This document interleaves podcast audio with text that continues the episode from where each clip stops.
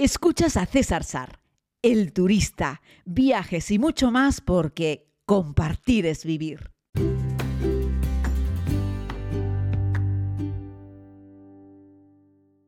Saludos, señoras y señores. Dios mío, ¿cómo queda de serio esto, no? Saludos, señoras y señores. Esto me recuerda al viejo Sar cuando hacía entrevistas eh, políticas en la televisión y comenzaba diciendo eso de Buenas noches, señoras y señores. Bienvenidos a este tiempo de televisión.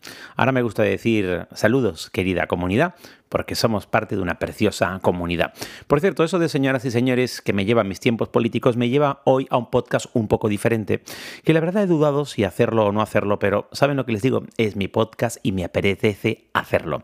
Y vengo aquí para llamar un poco la atención e intentar también aportar mi pequeño granito de, arena a lo que yo considero un poco de sentido común y a veces lo perdemos porque tendemos a generalizar las cosas. Y eso me lleva a viajar al exterior, como hacemos siempre en este podcast, pero sobre todo me lleva a este conflicto que estamos eh, viviendo y presenciando en tiempo real en territorio europeo, ¿no? Con la decisión que tomó Putin de eh, pues eh, destruir militarmente a Ucrania y bueno, todo lo que estamos viviendo que está costando la vida a miles y miles de personas. Y con eso lo que quiero decir es, Rusia no está atacando Polonia. Lo digo porque los rusos, la inmensa mayoría de ellos no creo que compartan esa decisión que ha tomado eh, su presidente, porque además la inmensa mayoría de ellos ni han podido elegir al presidente y Rusia no es una democracia y Putin lleva ahí un montón de años haciendo lo que les da absolutamente la gana. Y tampoco se puede decir que esos jóvenes eh, que son militares, que han sido alistados para participar en ese conflicto, lo hayan hecho voluntariamente, como bien sabes, y si no aprovecho para recordarlo, cuando un dirigente de un país democrático o no, decide eh, alistar a una serie de personas en edad militar para ir a la guerra, no les queda otra, porque si se declara el país en guerra, se considera que tú tienes la obligación, porque estás en edad de hacerlo, de participar en la misma. Si no, en el mejor de los, de los casos vas a la cárcel. Y en el peor de los casos, tu propio Estado, tu propio gobierno, tu propio ejército acaba con tu vida. Es igual que hacen cuando disparan por la espalda a un joven que deserta de un ejército. Sus propios compañeros generalmente son los que abaten a esa persona por la espalda porque está huyendo por considerar que es un cobarde y no está cumpliendo con su supuesta obligación. Lo digo porque las cosas no son tan sencillas a veces como decir, si dejamos todas las armas no hay guerra. Ojalá que fuese algo tan sencillo, ¿no? Pero no me canso, o sea, me canso de escuchar a gente generalizar. Los rusos, los rusos. Yo, la experiencia que tengo con los rusos en términos generales es maravillosa. Son un pueblo increíble. Igual que es un pueblo increíble los cubanos. No podemos categorizar a un pueblo por sus dirigentes.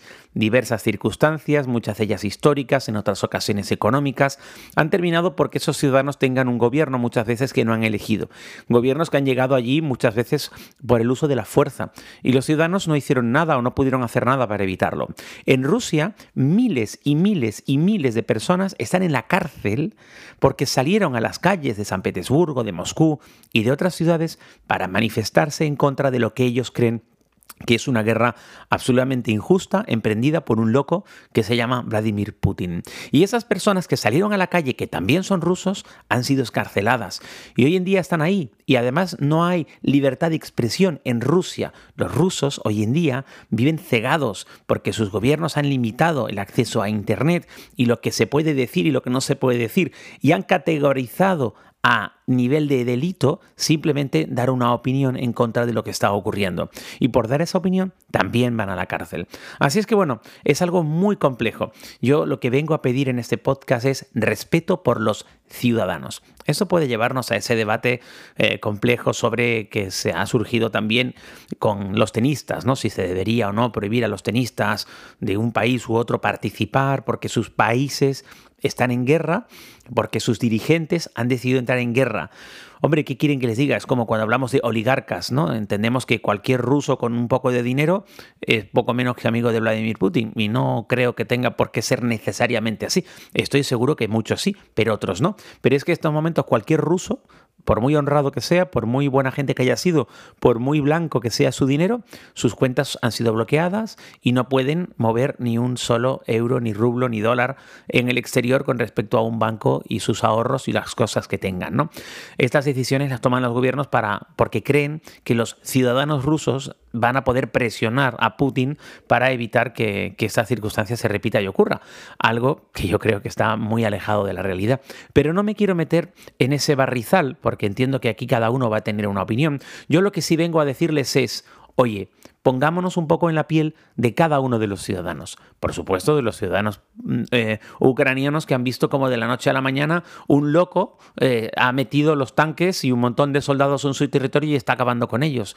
Ese es el primero de los terrores, ¿no? Pero imagínate tú que me estás escuchando en cualquier país de América Latina o de España, en cualquier país fundamentalmente de habla hispana o que hablas español, me escuchas desde cualquier rincón del mundo. Imagínate que el lugar en el que vives hay un gobierno que mañana decide invadir el pueblo de al lado, el país de al lado, y decide emprender una guerra. Y tú no estás en contra. Pero yo me dedico a decir que, todos los colombianos, qué malos son los colombianos que han decidido invadir Venezuela, ¿no? Qué malos son los españoles que han decidido invadir unilateralmente Francia o, invadir Portugal, ¿no? Yo creo que no sería muy justo, sobre todo porque a mí me tendrían en contra. Yo sería de los primeros que diría, oye, quédate tranquilo, no queremos invadir ningún sitio, preferimos estar como estamos, ¿no? Es decir, yo siempre estaré en contra de que, yo que sé, España invada Marruecos, también de que Marruecos invada España. Pero en cualquier caso, no serán los marroquíes o los españoles, serán sus dirigentes los que tomen la decisión.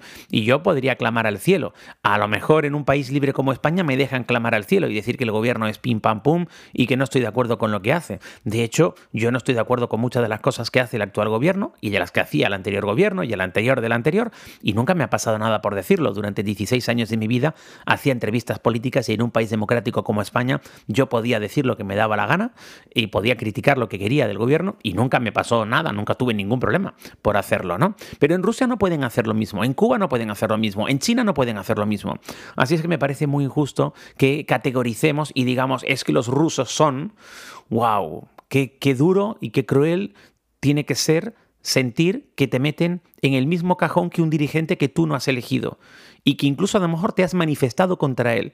Qué duro tiene que ser escuchar eso cuando estás metido en una prisión a las afueras de Moscú porque eras un padre de familia de clase media con dos hijos y que en, el inicio de este conflicto de Ucrania saliste a la calle a manifestarte en contra de una guerra que tú entendías que era injusta y que tu gobierno no tenía que meterse en esa guerra, un gobierno que tú no elegiste, al que tú no votaste, al que tú no puedes hacer nada por quitar sin usar la fuerza, porque ese es el problema de estas autocracias y de estas dictaduras, que los ciudadanos comunes de bien, que simplemente se levantan por la mañana para trabajar, no pueden hacer nada para tumbarlo, salvo utilizar la fuerza, y no están dispuestos a utilizar la fuerza. Entonces saliste a la calle un día a manifestarte y acabaste en una prisión a las afueras de Moscú. Ahora millones de ciudadanos en el resto del mundo dicen que es que los rusos son muy malos. Pero tú eres ruso también. Y tal vez tú no seas malo. Tal vez haya algunos que son, sin duda alguna. Y a mí me parece una fatalidad lo que está ocurriendo. Me parece terrorífico. No olvidéis que en plena pandemia, en el año 2020, yo tuve mis pies y mi corazón en Ucrania y paseé por las calles de Kiev y estuve allí en ese territorio y estuve durante unos días relacionándome con los ucranianos, observándoles, viéndoles, compartiendo con ellos. Oye, los ucranianos son magníficos, maravillosos, los adoro, es un vuelo que me trató perfectamente. Pero dos años antes estaba en Moscú, donde también los rusos me trataron muy bien. También hice hace unos años el transiberiano, el transmongoliano y recorrí buena parte del territorio ruso en un tren. En el recorrido de tren más largo del mundo, que hay un podcast aquí, os hablo de él. ¿Y sabéis lo que recibí por parte de los rusos de a pie, del ciudadano normal y corriente? Pues recibí cordialidad, cariño, simpatía. En el tren las familias de rusos que viajaban me invitaban a comer cosas. Lo cuento en este podcast unas semanas atrás, podéis ir a buscarlo. Así es que yo creo que una cosa somos los ciudadanos, los individuos que intentamos luchar por nuestro bien, por nuestra libertad, por, por nuestro progreso, por nuestra integridad, que intentamos trabajar para dar lo mejor de nosotros mismos y los que son padres por intentar cuidar y criar a sus hijos de la mejor manera posible. Unos somos los ciudadanos y otros son nuestros dirigentes. Solo que nosotros los que vivimos en una sociedad democrática podemos elegir a quienes nos representan. Y si hacen cosas que no nos gustan, los cambiamos. Eso hacemos en España y nos parece muy divertido. Nosotros no tenemos problema, vamos saltando de uno a otro. Que si estos son corruptos, los echamos. Que si los otros vuelven a ser corruptos también, los volvemos a echar. Y así mola, está muy bien, así funciona la democracia. Y los tenemos más o menos derechitos como una vela. ¿eh? Luego hacen ellos un poco lo que les da la gana, pero tenemos medios de comunicación en los que podemos expresarnos. Podemos escuchar tertulias en las radios y las televisiones donde nos van contando cómo salen, salen los casos de corrupción, la justicia actúa. En fin, en nuestras sociedades podemos cambiar nuestros dirigentes y si nuestros dirigentes hiciesen cosas que no nos gustan, podemos decirlo. Pero hay países la inmensa mayoría de los ciudadanos del mundo no viven bajo un gobierno que puedan decidir cambiarlo. Viven bajo una autocracia o bajo una dictadura. Es el caso de los rusos o de los chinos o de otros muchos ciudadanos. Pero para esos ciudadanos, todo mi cariño, todo mi respeto y todo mi ánimo. Cuídense mucho, queridos amigos. Permítanme este podcast diferente, pero en este mundo en el que se supone que la vida de cada humano debería valer lo mismo, el respeto a cada humano también debería valer lo mismo. Mañana más.